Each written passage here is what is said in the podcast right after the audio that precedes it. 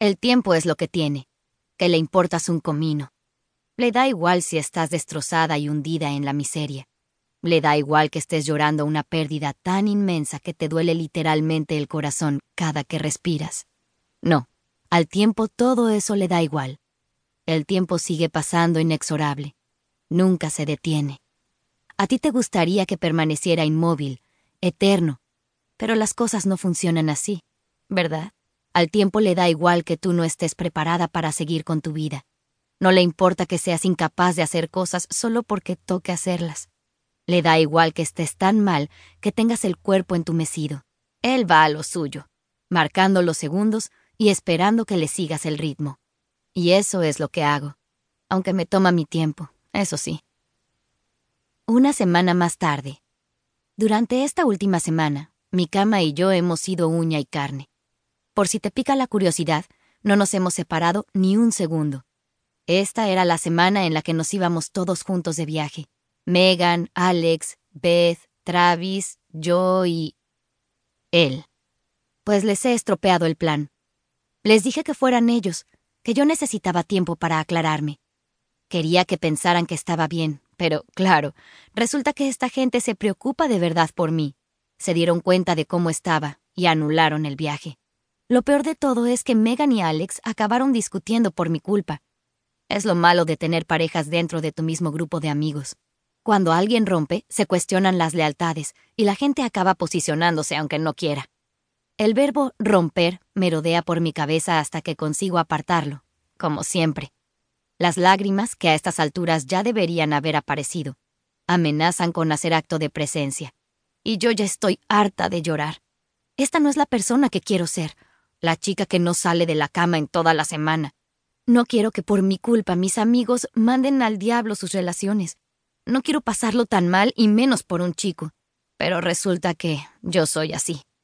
Cuando Cole volvió a mi vida, me prometí que no cometería otra vez el mismo error, que no permitiría que un chico se convirtiera en el centro de mi mundo. La decisión tenía más que ver con Jay que con él. Nunca me planteé el poder que tenía sobre mis sentimientos, ni se me ocurrió pensar que podía triturarlos como lo hizo. Por eso me enamoré hasta las manitas. Y ahora él ya no está, y yo sigo siendo la ñoña que lo siente todo con demasiada intensidad. Me cubro la cabeza con la colcha, Aprieto los ojos y rezo para que llegue el sueño. Cuando duermo, sé que no me pasará nada malo, pero en cuanto me despierto vuelvo a sentir el dolor, más fuerte que nunca. Dos semanas después, me cuentan que viene a verme todos los días, y que todos los días lo mandan de vuelta por donde ha venido.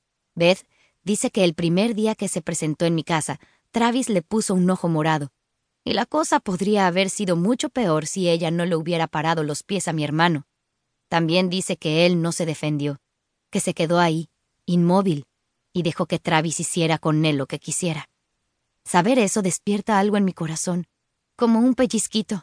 El sopor sigue siendo la sensación dominante, pero cuando esa imagen en particular se materializa en mi cabeza, sé que estoy sintiendo algo.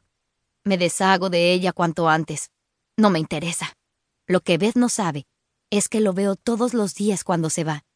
Da un portazo, como si quisiera avisarme, y es en ese momento cuando hago el esfuerzo de levantarme de la cama y asomarme a la ventana. Siempre se queda plantado en el mismo sitio durante unos diez segundos y luego se va. Una vez, muy al principio, vi que se desplomaba de rodillas en el suelo y su cuerpo se sacudía entre sollozos silenciosos. Aquello estuvo a punto de hacerme cambiar de opinión, pero luego me acordé del dolor, del dolor que me causó y que podría volver a infligirme más que suficiente para que me esconda de nuevo. Así pues, ahora tengo que fingir que nada de esto me afecta, pero estoy mintiendo y, peor aún, me estoy mintiendo a mí misma. La cuestión es que me odio por pensar en Cole. Está claro que a él no se le ocurrió pensar en mí cuando... No, no quiero revivirlo. Le he dado vueltas una y otra vez, pero se acabó. Necesito superarlo. Tengo que superarlo. No puedo detener mi vida por él. Todo el mundo dice que el amor adolescente es el que se supera, que nunca es tan serio como te lo parece a ti en tu cabeza. Estar tan deprimida por una relación que tampoco ha durado tanto parece ingenuo, una tontería, ¿verdad? Pues lo siento, pero no estoy de acuerdo.